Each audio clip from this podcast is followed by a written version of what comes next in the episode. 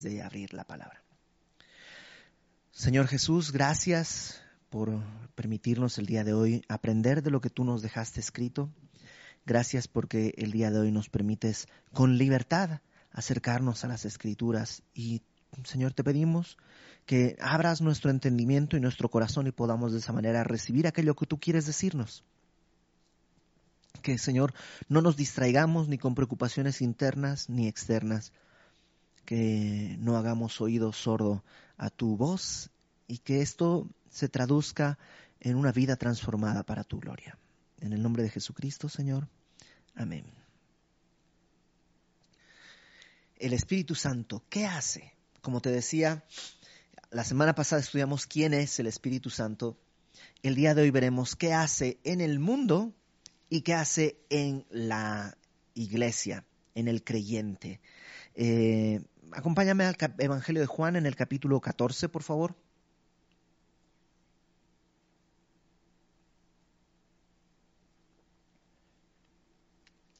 Como les decía, vamos a ver varios versículos, pero estaremos en Juan 14 y 16 como una base. Juan capítulo 14, versículo 17. Déjame leerlo desde el 16 para agarrar el contexto dice Jesús, yo rogaré al Padre y os dará otro consolador para que esté con vosotros para siempre. ¿Qué es lo que estaba sucediendo? Em, Jesús está a punto, a partir del capítulo 13, entramos en el Evangelio de Juan a esta sección, que está en el aposento alto, solamente con sus discípulos y ya después de la cena que están teniendo van a ir al, bosque, al huerto de Getsemaní, ahí va a ser apresado y al día siguiente va a ser crucificado.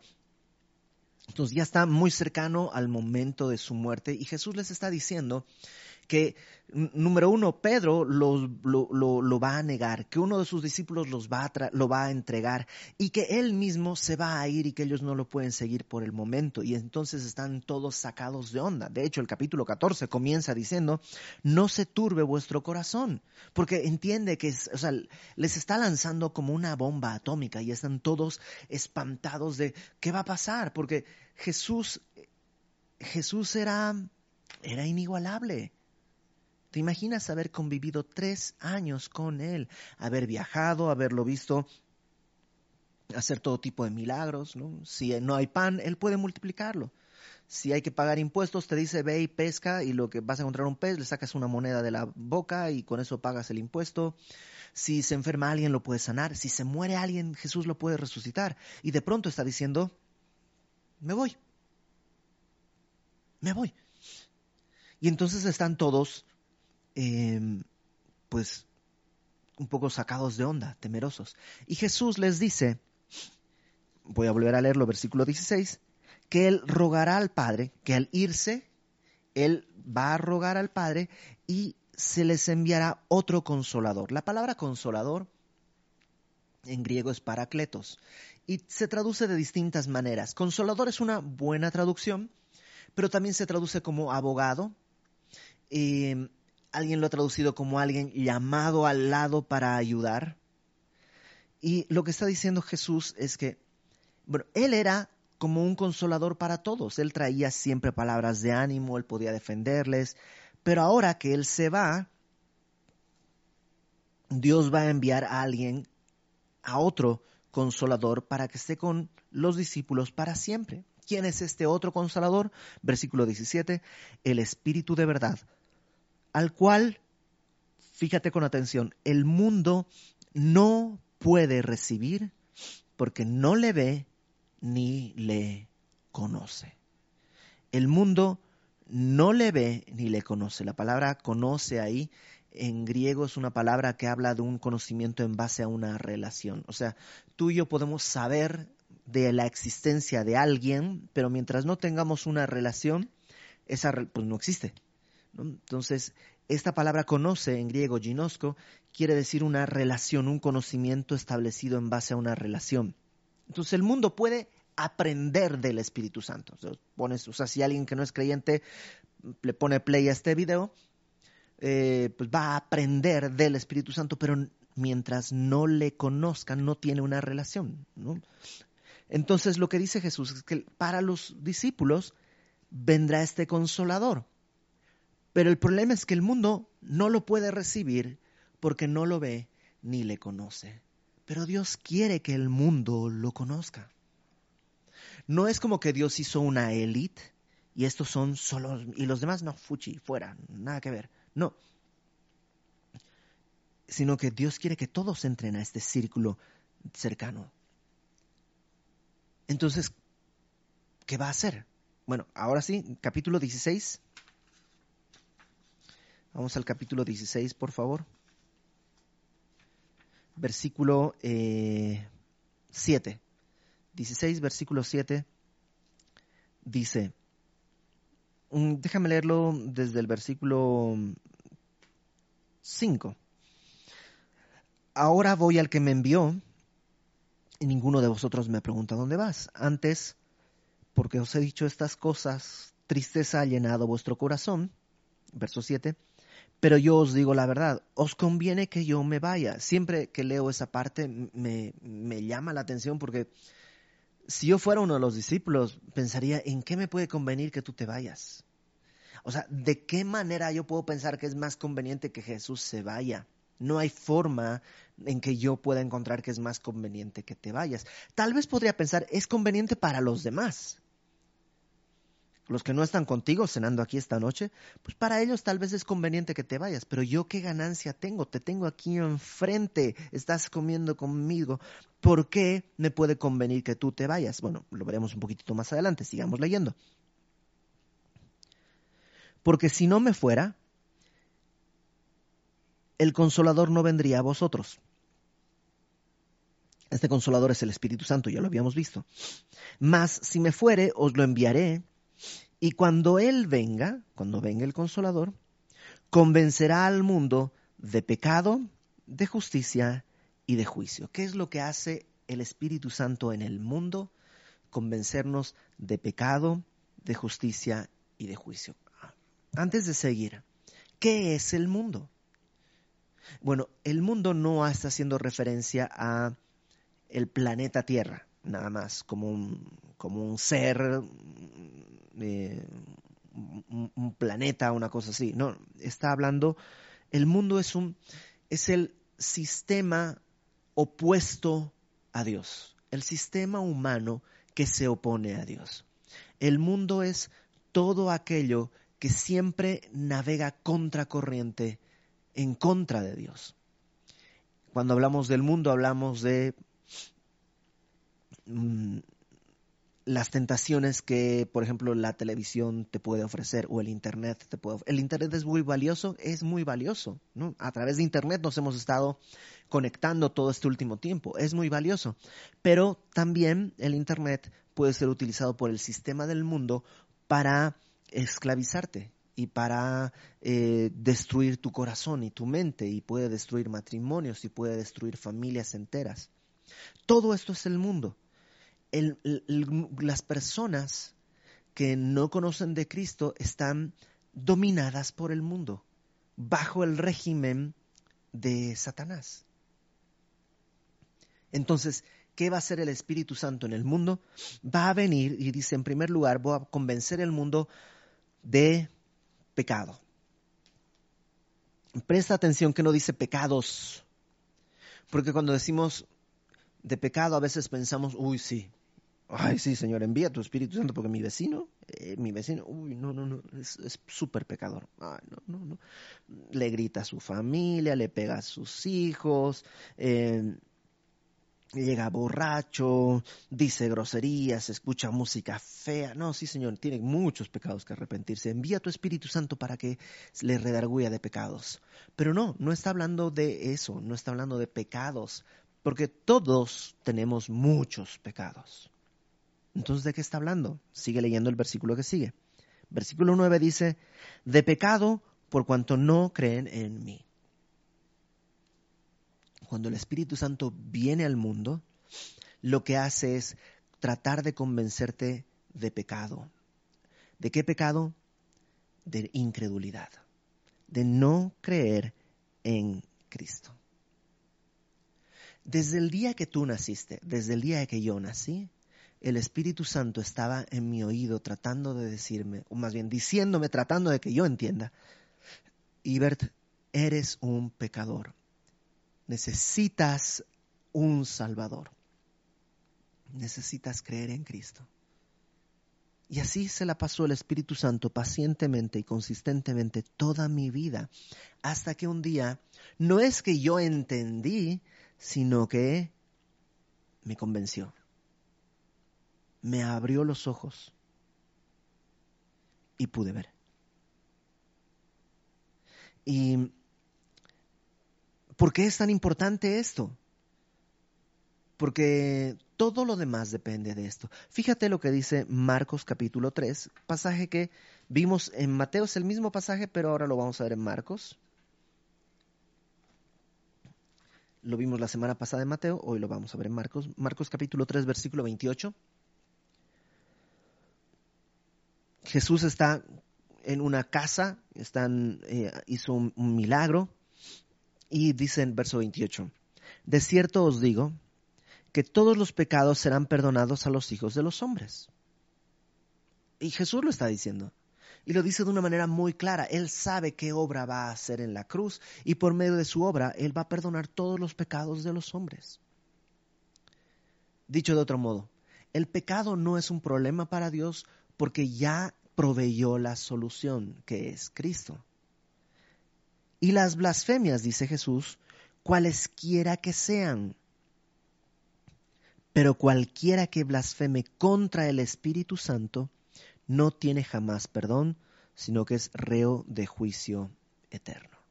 ¿Qué es esto de blasfemar contra el Espíritu Santo? Ya lo vimos un poco la semana pasada pero es rechazar el testimonio del Espíritu. El Espíritu está tratando de convencerte de pecado.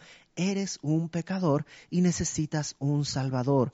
Pero yo le presto atención más a la tele que me dice, eres un campeón. Toda la energía del universo está infaliblemente dirigida hacia un solo individuo. Ese individuo eres tú. Despiértate y di, qué bueno que soy, háblate al espejo, échate flores, el mundo tienes que pensar primeramente en ti y los demás vendrán a tus pies, tú tienes, y, y el mundo te está tratando, el mundo está tratando de convencerte de esas cosas porque así te tiene atado. El Espíritu Santo viene y te dice, eres un pecador. Necesitas un Salvador. Y si tú no crees eso, bueno, no tú, porque tú estás en la iglesia, tú estás, eres creyente y por eso estás enchufado aquí, pero cuando el mundo no quiere escucharlo, ¿qué es lo que sucede? Pues sus pecados no son perdonados. ¿Porque Dios no quiere? No, porque han rechazado la provisión de Dios.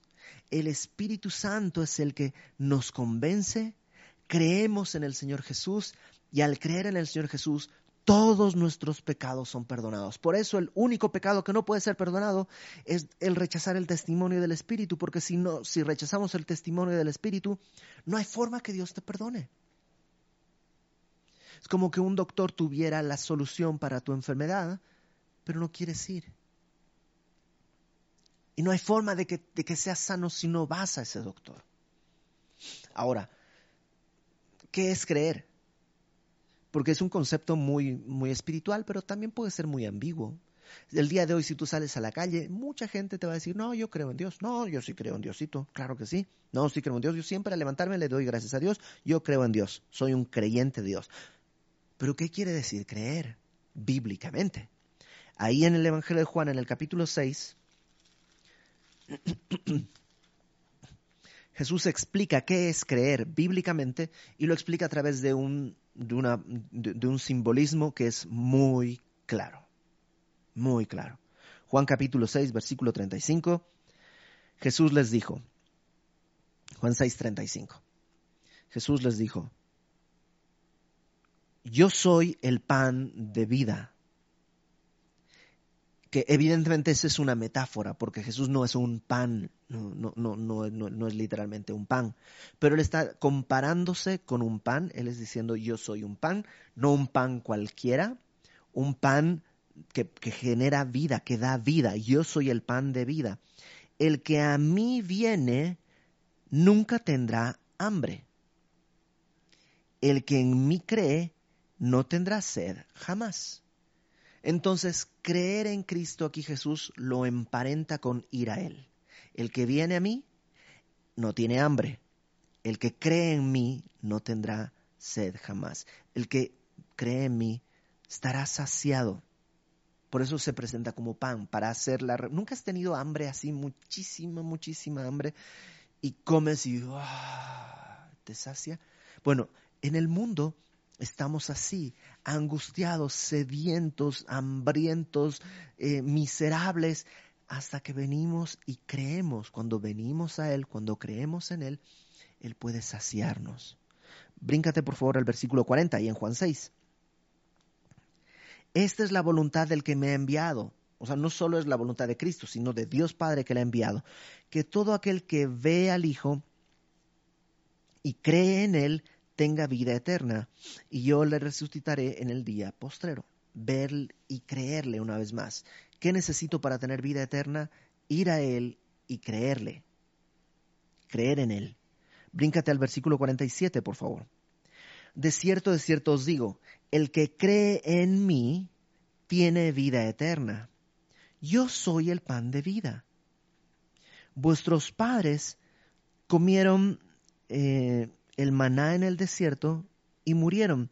Este es el pan que desciende del cielo para que el que de él come no muera. Yo soy el pan vivo que descendió del cielo. Si alguno comiere de este pan, vivirá para siempre. ¿Por qué está hablando de comer? porque es un simbolismo. El que come de este pan, ¿qué quiere decir comer? Comer es tomar algo, introducirlo en tu cuerpo y hacerlo parte de tu vida. Cuando comes algo, se convierte en parte de ti.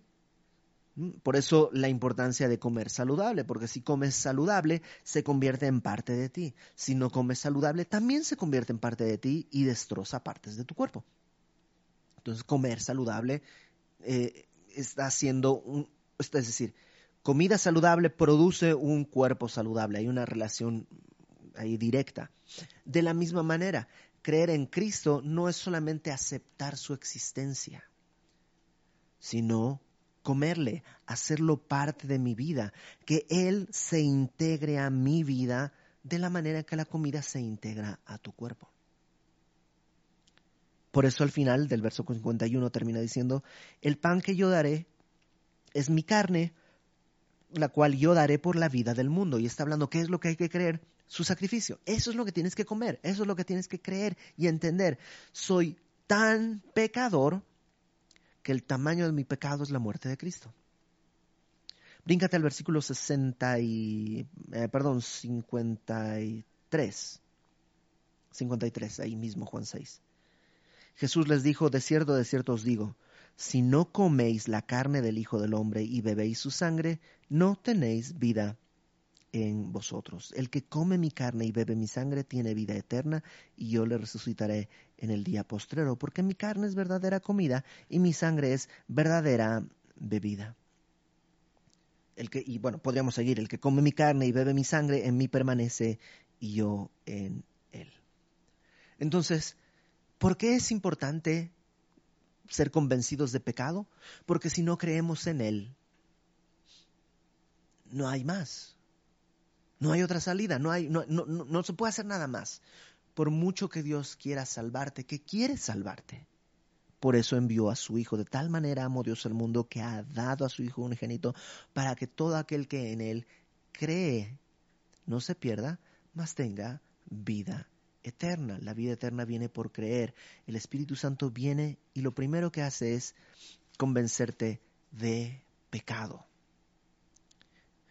La segunda cosa que hace, dice de pecado, lo segundo es de justicia. ¿Y qué es justicia? Ahí mismo en el versículo 9 dice, de pecado por cuanto no creen en mí, de justicia por cuanto voy al Padre y no me veréis más.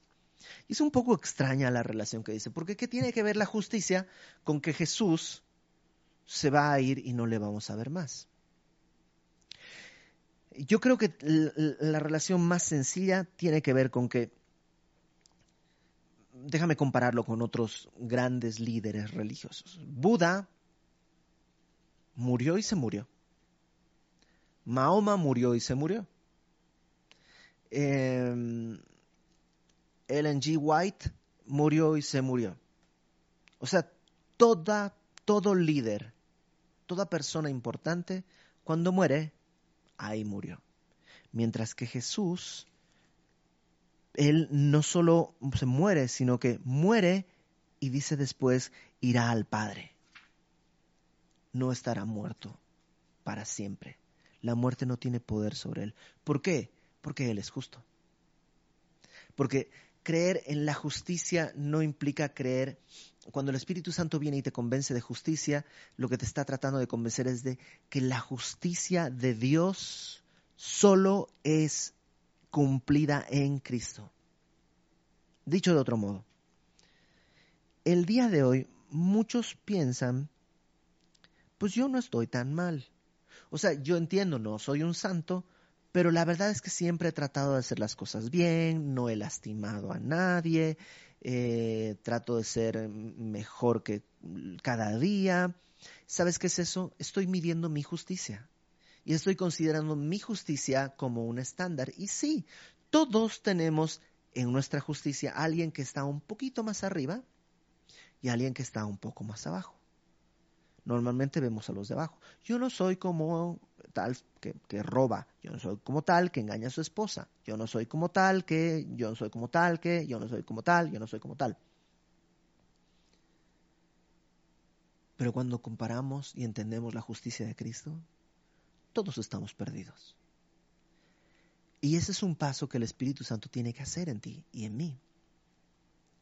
Cuando eh, en Marcos capítulo 10, se le acercó un hombre a Jesús. No sé si tú te acuerdas. Marcos capítulo 10, versículo 10 y... 17. Al salir él, Jesús, para seguir su camino, vino uno corriendo e hincando la rodilla delante de él, le preguntó, Maestro bueno, ¿qué haré para heredar la vida eterna? Y Jesús le da una respuesta muy extraña. Jesús le dice, ¿por qué me llamas bueno? No hay bueno, sino solo uno, Dios. Parecería a primera lectura que Jesús le está diciendo, no me digas bueno, mira, bueno es solamente Dios, no me digas a mí. Pero en realidad es lo opuesto. Lo que le está tratando de decir a este pobre hombre es, ok, creo que la palabra bueno la estás usando demasiado a la ligera. Consideremos una cosa que bueno solo hay uno, Dios. Y si me estás llamando bueno, me estás llamando Dios a mí. Poco más adelante veremos que el problema de este hombre es que él se consideraba bueno. Es como que le dijera a Jesús, ¿qué onda colega? ¿Qué tenemos que hacer para que yo llegue al cielo? Porque él se consideraba bueno. Fíjate, verso 19. Los mandamientos sabes, no adulteres, no mates, no hurtes, no digas falso testimonio, no defraudes, honra a tu padre y a tu madre. Él respondiendo le dijo, eh, Maestro, todo eso lo he guardado desde mi juventud. O sea, tú y yo somos buenos. Todavía faltaba que sea convencido de justicia, que la justicia que cuenta es la de Cristo y que todos los demás, nuestras obras de justicia son como trapos de inmundicia, no cuentan y no sirven. Entonces, el Espíritu Santo viene, te convence de pecado, que necesitas salvación, de justicia, que Él es el justo y el que justifica, que Él es el santo.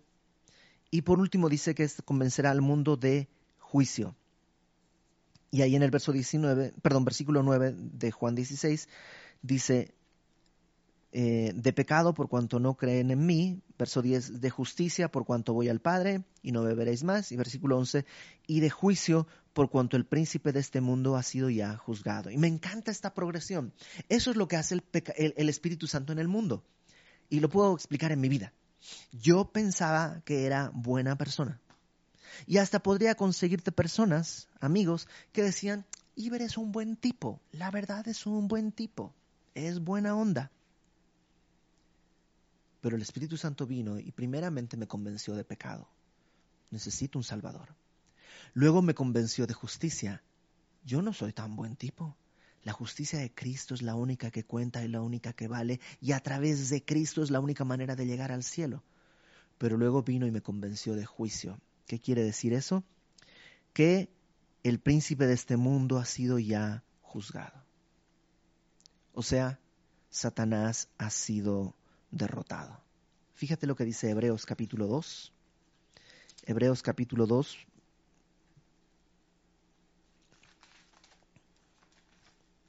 Versículo 14.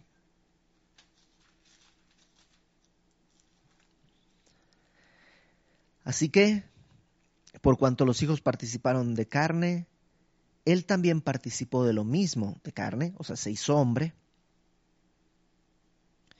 para destruir por medio de la muerte, de su muerte, al que tenía el imperio de la muerte, esto es, al diablo, y librar a todos los que por el temor de la muerte estaban durante toda la vida sujetos a servidumbre. Antes de que Cristo viniera y nos rescatara, antes de que el Espíritu Santo nos convenciera de pecado, de justicia y de juicio, Satanás nos dominaba, nos tenía presos, éramos presos eh, de, de su dominio.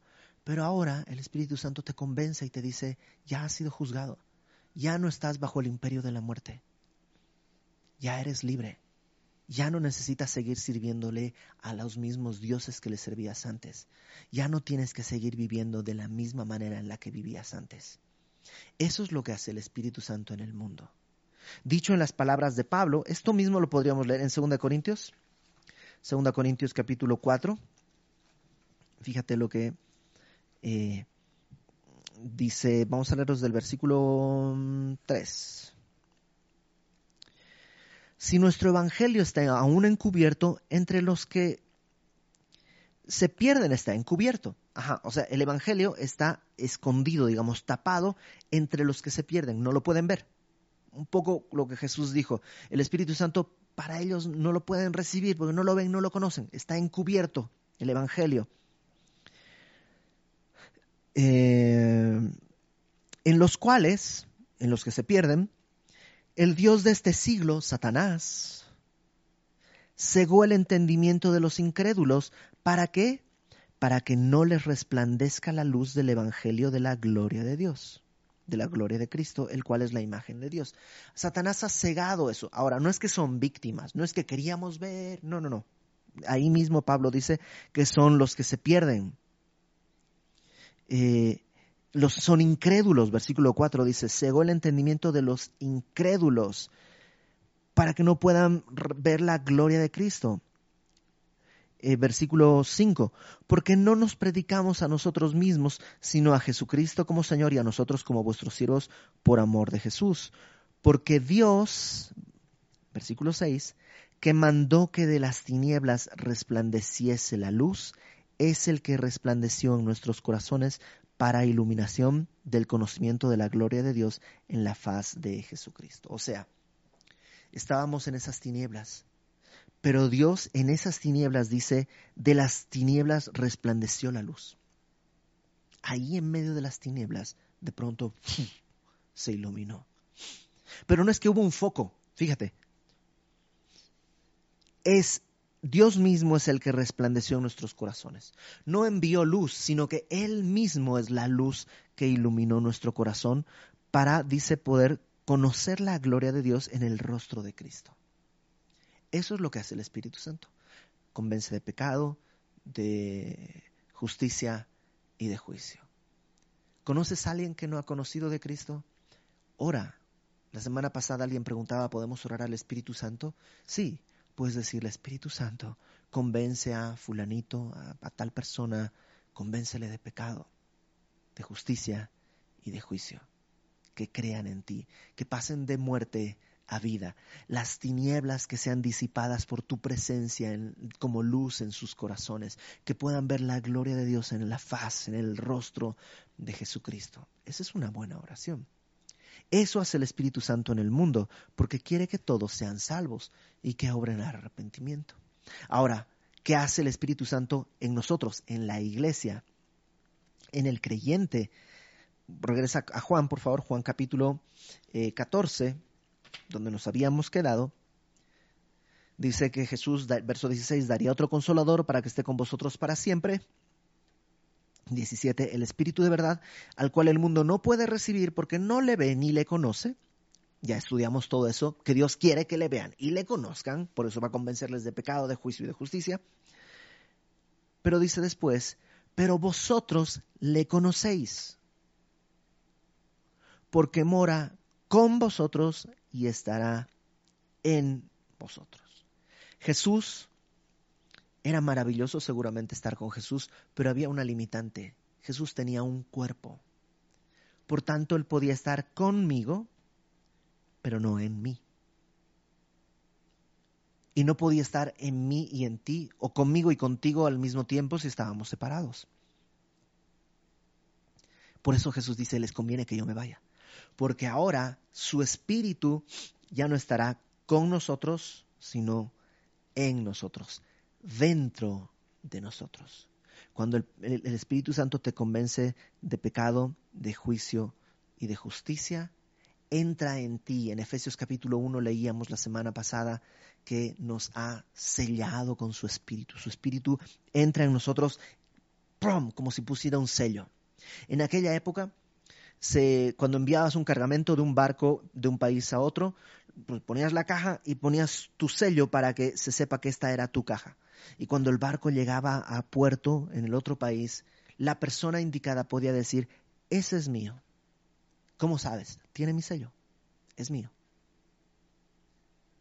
Y Jesús nos ha sellado con su espíritu para que cuando atravesemos el mar de la eternidad un día y estemos delante de Él, Él pueda mirar y decir, ese es mío, me pertenece, me pertenece. ¿Cuándo sucedió esto? Cuando me convenció de pecado, de juicio, de justicia y de juicio. Ahora está en nosotros. ¿Y qué hace dentro de nosotros? Capítulo 16, versículo 12. Eh, Fíjate lo que dice 16, 12. Aún tengo muchas cosas que deciros, pero ahora no las podéis sobrellevar. Jesús dice, tengo mucho que hablarles, pero ahorita no me van a entender, no lo, no lo pueden recibir. Pero, verso 13, cuando venga el Espíritu de verdad, ya en ustedes, ahorita está con ustedes al lado, pero va a estar dentro de ustedes. Esto lo veremos con detalle eh, la próxima semana. Cuando esté en ustedes, Él, el Espíritu Santo, os guiará a toda la verdad, porque no hablará por su propia cuenta, sino que hablará todo lo que oyere y os hará saber las cosas que habrán de venir. ¿Qué es lo que va a hacer el Espíritu Santo una vez que está en ti? Te va a guiar a la verdad. Y la verdad no es un concepto subjetivo. La verdad no es un concepto en el que, bueno, esta es mi verdad y tú tienes tu verdad y aquel tiene... No, la verdad no es un concepto, la verdad es una persona. Es Cristo mismo. Jesucristo dijo, yo soy el camino, yo soy la verdad y la vida. Cuando dice que nos guiará a la verdad, es que nos apartará de la mentira. Nos permitirá eh, discernir lo bueno de lo malo, lo falso de lo justo. El Espíritu Santo nos da una nueva vida y nos permite caminar de una manera distinta. Nos guía a la verdad. ¿Cómo lo hace? ¿Cómo puede guiarnos a la verdad? En el capítulo 14, en el versículo 26, fíjate lo que, lo que les dijo, 14, 26. Os he dicho, desde el 25 voy a leer, os he dicho estas cosas estando con vosotros, más el consolador, el Espíritu Santo, a quien el Padre enviará en mi nombre, Él os enseñará todas las cosas y os recordará todo lo que yo os he dicho. ¿Sabes cómo te guía la verdad? Recordándote las cosas que Cristo ha dicho. Él te enseña. Él te recuerda. ¿Nunca has estado en una consejería o algo así? más que una consejería, en una conversación, alguien está pasando por un tiempo difícil, puede ser creyente, puede no ser creyente, y de pronto tú le dices, bueno, mira, lo que pasa es que la Biblia dice esto y esto y esto. Y, Pablo dijo esto y Jesús dijo estas palabras, y, y le hablas, y ya termina la conversación, se va el otro amigo y tú te quedas pensando, yo no me sé esos versículos, ¿cómo fue que pasó? ¿Qué sucedió? ¿Cómo me acordé de todos esos versículos? el Espíritu Santo que está en ti te recordará todas las palabras de Cristo.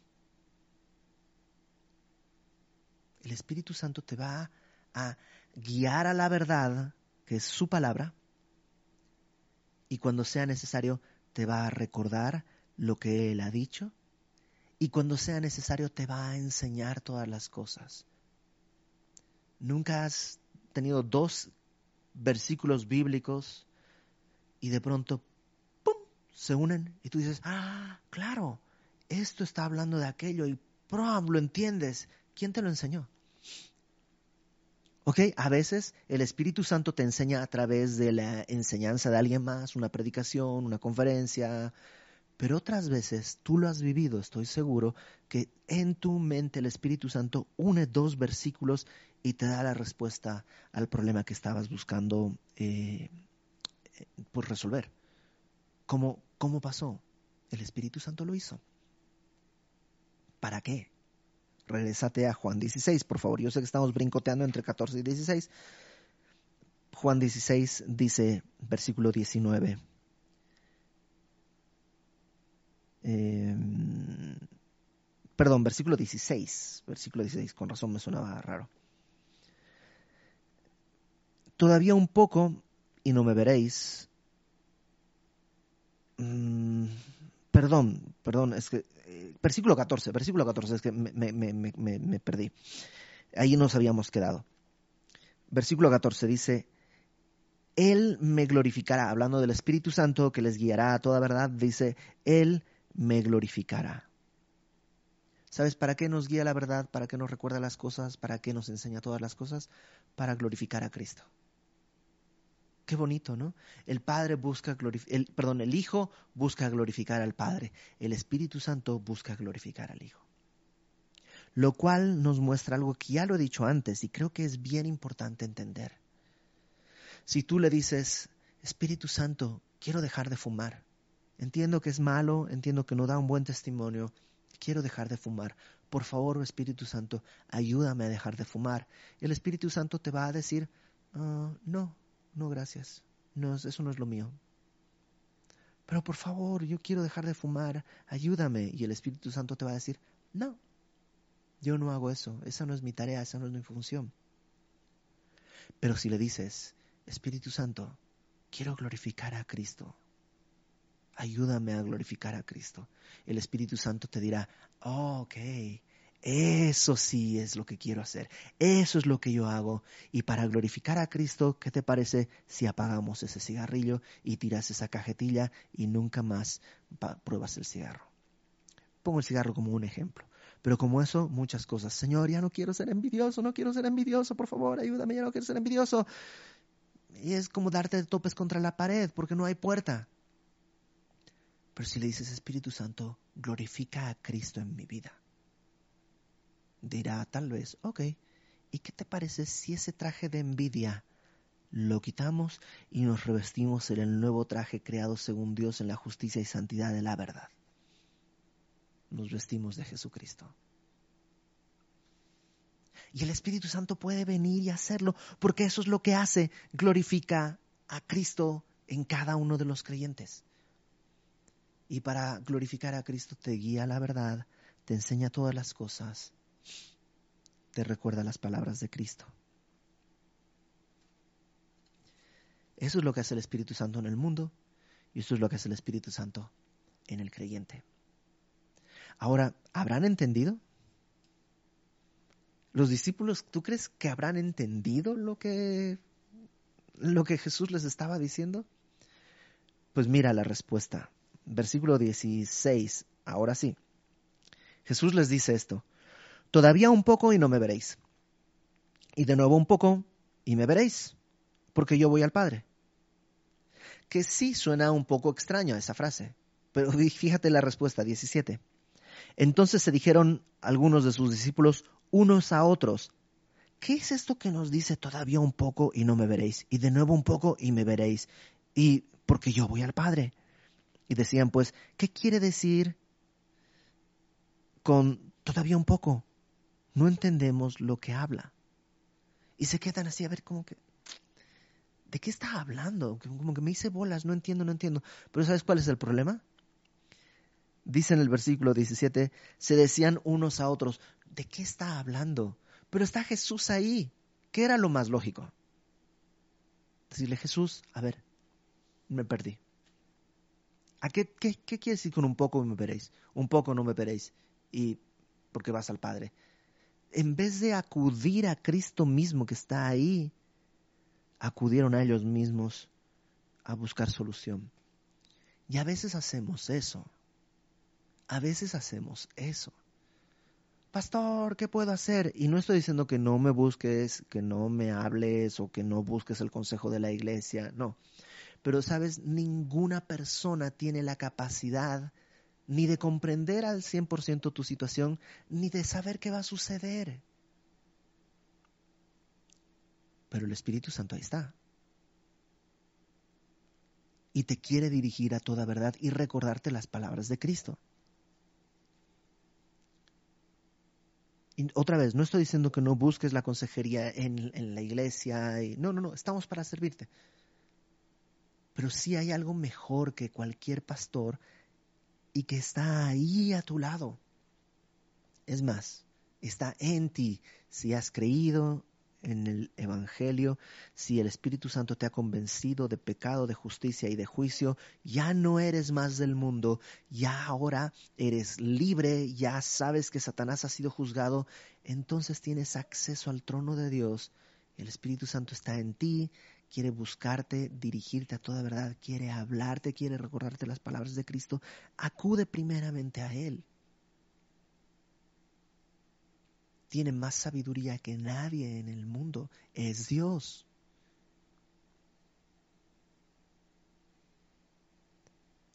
El Espíritu Santo, Jesús mismo, Dios Padre, no quieren que te relaciones a través de un tercero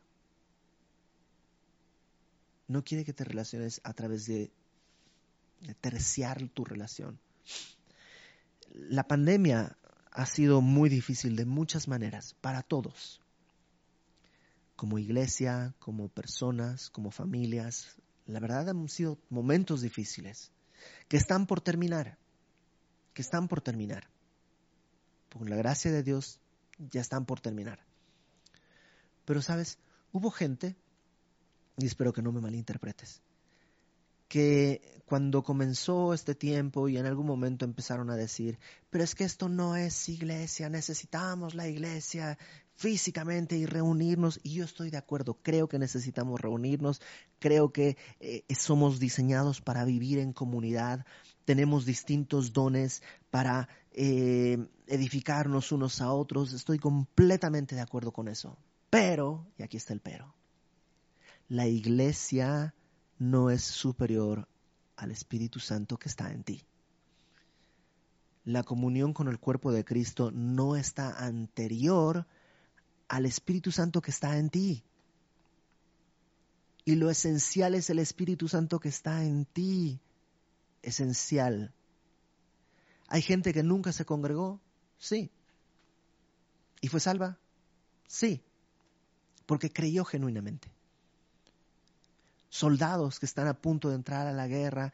Tenemos muchos testimonios, personas que se les compartió el Evangelio y murieron muy poco tiempo después, que creyeron genuinamente, nunca pudieron estar en una iglesia. Es un gran privilegio la iglesia.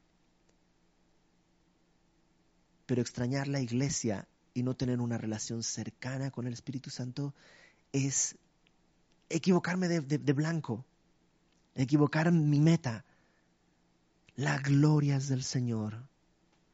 Y el Espíritu Santo está en nosotros para glorificar a Cristo.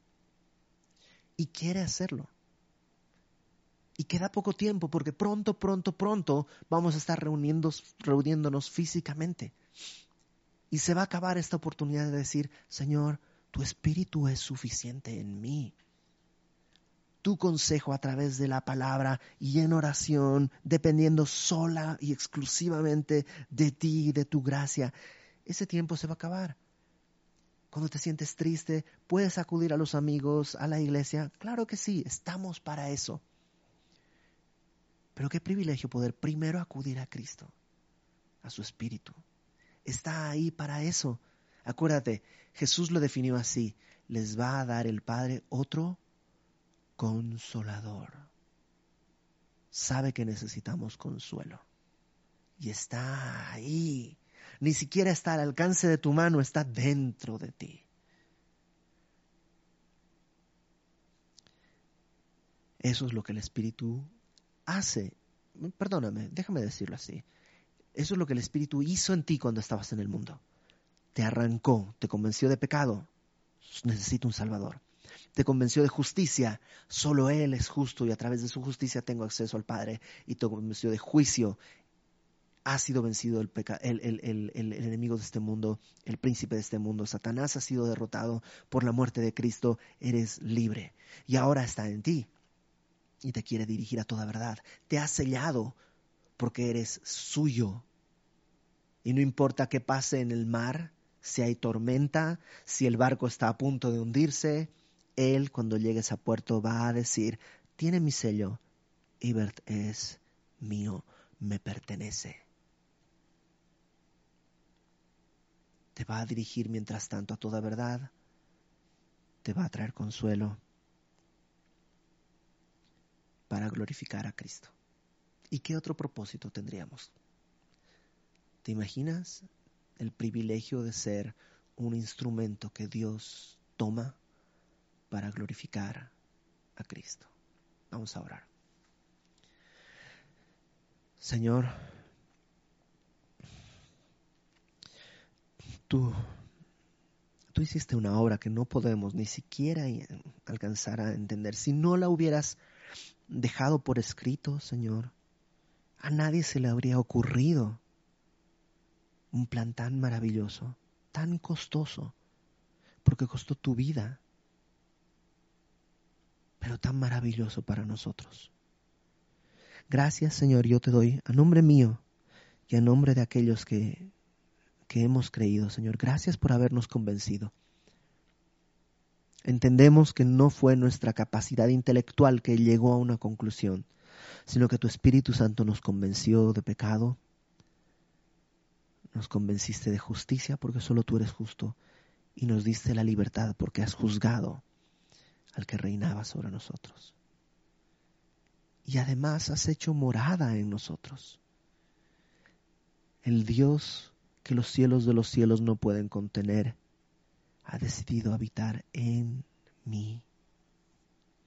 Gracias Señor. Porque no solo no nos dejas acompañándonos a, un lado, sino que estás en nosotros y nos diriges. Haznos sensibles a tu voz y obedientes a tu voz, Señor. Que tus palabras no, no sean oídas como quien oye llover, sino que produzcan en nosotros este deseo genuino de escucharte y de obedecerte. Y que en eso podamos glorificar a Jesucristo nuestro Salvador, en cuyo nombre el día de hoy oramos y nos encomendamos a ti, Padre. Amén y amén.